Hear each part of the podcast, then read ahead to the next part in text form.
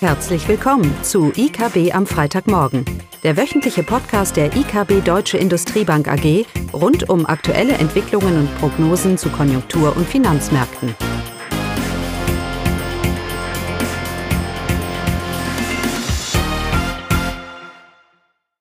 Willkommen zu IKB am Freitagmorgen mit Kla Eugenia Wiebe und Klaus Bauknecht.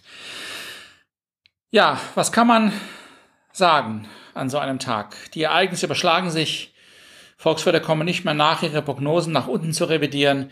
Hier tappt so ein bisschen im Dunkeln. Wir machen alle Annahmen über die Dauer und die Tiefe der Rezession. Und ähm, die Prognosen kommen immer näher an die Finanzkrise von 2009. Was wissen wir? Wir wissen, dass die Wirtschaft im zweiten Quartal einen deutlichen Einbruch erleben wird, in ganz Europa, in der ganzen Welt, auch in den USA. Äh, und wir wissen mit ziemlicher hoher Wahrscheinlichkeit, dass, dass für das Gesamtjahr dieses Jahr alle Wachstumsraten in der Eurozone tief, tief rot sind. Jetzt können wir uns drüber streiten, ob es jetzt eine minus eineinhalb für Deutschland sein wird oder eine minus drei, äh, eine minus vier, minus fünf. Ähm, das ist alles, das sind alles im Moment Annahmen, ähm, die nur sehr schwer belegbar sind, weil wir eben einfach nicht wissen, kommt dieser, dieser Bounce Back, den wir uns ja erhoffen, ja. Jetzt gibt es einen Shutdown und dann kommt ein Bounce Back, eine Erholung in der zweiten Jahreshälfte. Wie stark kommt sie? Sicherlich in Ländern, die einen hohe Dienstleistungen haben, wie äh, Italien, Spanien, auch Tourismus. Da wird diese Erholungsphase deutlich schwächer wahrscheinlich ausfallen. Länder, die hauptsächlich von der Produktion abhängig sind, vielleicht etwas schneller. Ähm, und, aber nichtdestotrotz, auch wenn diese schnelle Erholung dann kommt, die im Moment immer weniger Leute sehen, liegen wir immer noch für Deutschland unter einer Minus oder um eine Minus zwei Prozent für dieses Jahr. Da werden wir nicht mehr, nicht mehr herumkommen. Ähm, und erste Zahlen, Eugenia, wie schlimm es äh, laufen kann für eine Wirtschaft, sehen wir jetzt schon aus, aus China, oder? Genau.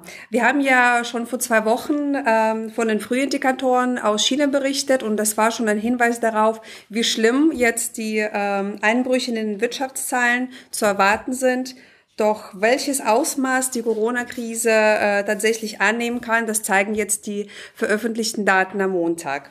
Die Industrieproduktion ist im Februar um fast 14 Prozent im Vergleich zum Vorjahr eingebrochen. Die Umsätze im Einzelhandel zeigten sogar ein Minus von 20 Prozent. Die Anlageinvestitionen sind um 25 Prozent gesunken. Also die Daten äh, sind deutlich drastischer als erwartet zurückgegangen. Ähm, zwar kommen jetzt auch positive Nachrichten aus China, was die Zahl der Neuinfizierten angeht. Ähm, die Zahl geht jetzt in den letzten Wochen stetig zurück. Heute war sogar die Meldung, dass es keine inländischen Neuinfektionen gemeldet waren. Ähm, aber trotzdem kann man nicht, äh, auch nicht in diesem Fall von einer Normalisierung äh, des wirtschaftlichen und sozialen Lebens sprechen. Die chinesische Regierung versucht, äh, mit fiskalischen und geldpolitischen Maßnahmen die Folgen der Corona-Krise einzudämmen. Ähm, aber es sind natürlich auch andere Länder, jetzt vor allem Europa, die jetzt auch diese drastische Folgen der Corona-Krise zu spüren bekommen. Und so werden die globalen Lieferketten weiterhin unterbrochen sein. Das heißt, auch wenn die Produktion in China äh, anlaufen kann, so wird es an den Abnehmern fehlen. Ja, die Prognosen sind momentan schwierig zu machen.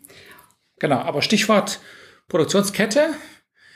Was heißt jetzt eigentlich dieser, dieser dieser Schock für die Weltwirtschaft? Heißt es mehr Inflation, weil wir immer weniger produzieren? Produktionsketten brechen auseinander.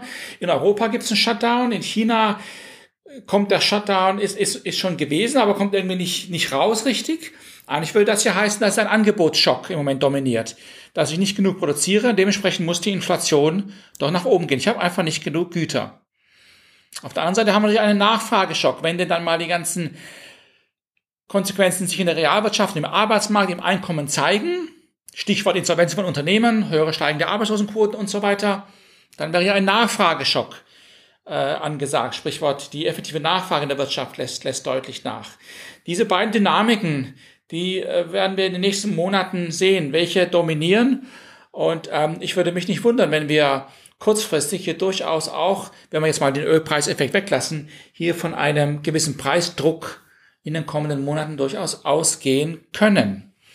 Ähm, aber mittelfristig gar keine Frage, es trifft die, es wird die Nachfrage treffen dieser, äh, vor allem wenn man annimmt, dass dieser Virus ein bisschen länger mit uns ist, diese ganze Investitionsdynamik, Investitionsverhalten, die Unsicherheit, es wird mehr ein, es wird ein Thema sein, das deutlich länger geht als nur das zweite Quartal. Das zumindest ist so das negative Downside-Szenario. Ähm, Wahrscheinlichkeiten kann man diesem Szenario wahrscheinlich genauso hoch an, äh, angeben, anmessen wie, wie die aktuelle Grunderwartung von einem, von einem gewissen, von einem gewissen Bounceback. Was heißt jetzt zu tun? Eugenia, denn die Zahlen auch in Deutschland, äh, nicht überraschend, aber auch hier sehen wir schon erste Schock. Schocks, ja, ne? ganz genau. Äh, ja, Corona-Krise hat jetzt auch Deutschland erreicht mit voller Wucht. Also das zeigt sich jetzt im IFO-Geschäftsklima, das heute veröffentlicht wurde. Der Rückgang war massiv von 96 Punkten im Februar auf 87 Punkte aktuell. Auch die Geschäftserwartungen sind deutlich zurückgefallen von 93 auf 82 Punkte. Und das ist der niedrigste Wert seit der Finanzkrise 2009. Ja, ähm, auch die aktuellen ZDW-Umfragen zeigen einen pessimistischen Blick auf die weitere wirtschaftliche Entwicklung in Deutschland. Und da müssen genau. natürlich auch die Prognosen deutlich nach unten revidiert werden. Genau. Wenn ich mein, mein Portfolio anschaue, dann fühle ich mich wie ein U-Boot. Ich bin so weit unter Wasser, das ist nicht mehr lustig. Naja. Was heißt es jetzt zu tun? Wir haben ja, die EZB hat ja ihren Fehler von letzter Woche teilweise korrigiert. Das war ja letzte Woche alles andere als eine Krisenreaktion, die sie da gezeigt hat. Das hat sie jetzt durch dieses Ankaufprogramm ähm, doch zumindest mal teilweise äh, korrigiert. Wie immer läuft die EZB hinterher, wie immer ist sie reaktiv eher als proaktiv, aber sicherlich braucht es solche, solche Maßnahmen. Auf der Fiskalseite haben wir auch die Nachrichten alle gehört. Jedes Land, Spanien, Italien, Deutschland, jedes Land, UK, äh, kündigt große äh, Fiskalpakete an. Aber es muss man ein bisschen aufpassen, was denn hier genau gemeint ist mit diesen fiskalpolitischen Stützungsmaßnahmen. In Deutschland, auch in Großbritannien und auch in Spanien ist ein großer Teil von diesen Stützungsmaßnahmen Kredite. Bürgschaften oder Kreditzusagen des Staates an Unternehmen, damit sie ihre Gehälter bezahlen können und flüssig, flüssig bleiben. Das schafft aber noch keine Nachfrage. Das schafft noch keine Stütze in der Wirtschaft. Was ich brauche, ist, dass der Staat Geld ausgibt, dass ein Transfer stattfindet, reales Geld vom Staat, von der EZB in der Realwirtschaft landet. Hier ist Stichwort Helikoptergeld natürlich kommt jetzt auf. Muss ein bisschen vorsichtig sein, wie man das auch definiert. Ähm, aber das ist, was jetzt nötig, was mehr und mehr nötig ist.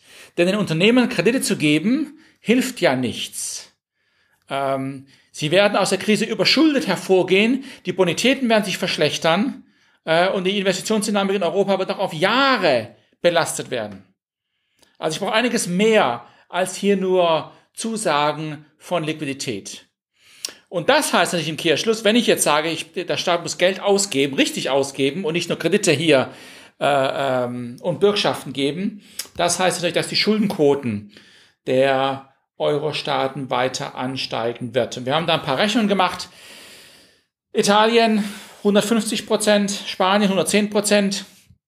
Das sind so die Zahlen, die man sich durchaus vorstellen kann.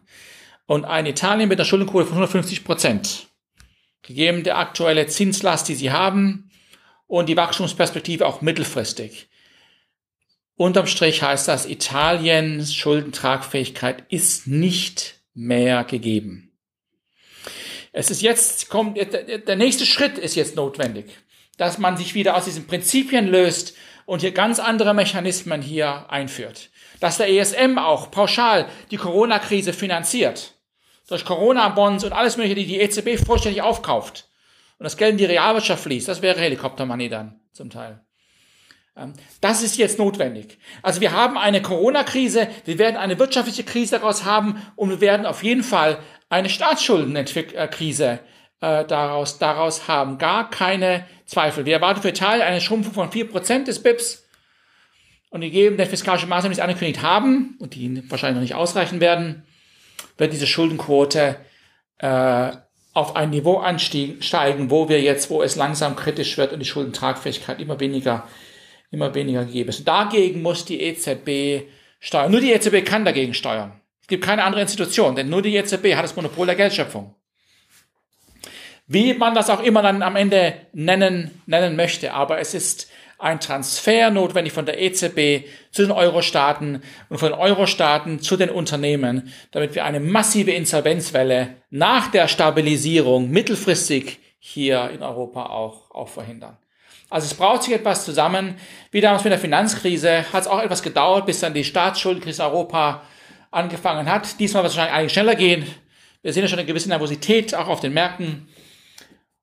Und diese Ausweitung der Risikoprämien, sei es für Unternehmen oder sei es für die Staaten, Euro-Staaten, ist fundamental, zumindest mal teilweise nachvollziehbar. Das ist ja unser Punkt heute Abend. Weil die Unternehmen hier, selbst mit all der Unterstützung des Staates durch Kredite, geschwächt hervorgehen werden ähm, und die Euro-Staaten, die Schuldenquoten hier, vor allem für Südeuropa, deutlich ansteigen, deutlich ansteigen werden. Naja, da hat die EZB gestern den ersten Schritt oder vorgestern den ersten Schritt gemacht, aber es reicht nicht. Das haben wir auch in einer Kapitalmarkt-News von gestern thematisiert. Es reicht nicht, was hier im Moment an fiskalischen und geldpolitischen Paketen im Raum stehen. Wir löschen den Brand und die EZB versucht, die Märkte zu fluten, ähm, aber fundamental entwickeln sich Sachen. Dagegen heißt es grundsätzlich vorzugehen. Ich weiß nicht, ob Europa heute schon so weit ist, aber früher oder später wird man an einen Punkt kommen, wo man eben äh, die, die, die Grenzen der aktuellen Geldpolitik und die Grenzen des ESM und so weiter einfach ausweiten muss. Das ist für mich alternativlos. Weißt du eigentlich, was nächste Woche rauskommt? Nicht? Ich auch nicht. Ich hoffe mal, dass wir nächste Woche noch einen Call machen. Genau. Oh, jetzt hören wir auf eine negative Stimmung auf optimistisch bleiben. Was wollen wir denn sagen? Am Ende wird die EZB liefern. Davon bin ich, bin ich überzeugt, weil es alternativlos ist. In dem Sinne wünschen wir schönes Wochenende. Tschüss. Tschüss. Das war das wöchentliche IKB am Freitagmorgen. Sie wollen immer über neue Ausgaben informiert bleiben? Dann direkt den Podcast abonnieren. Oder besuchen Sie uns unter www.ikb-blog.de slash podcast.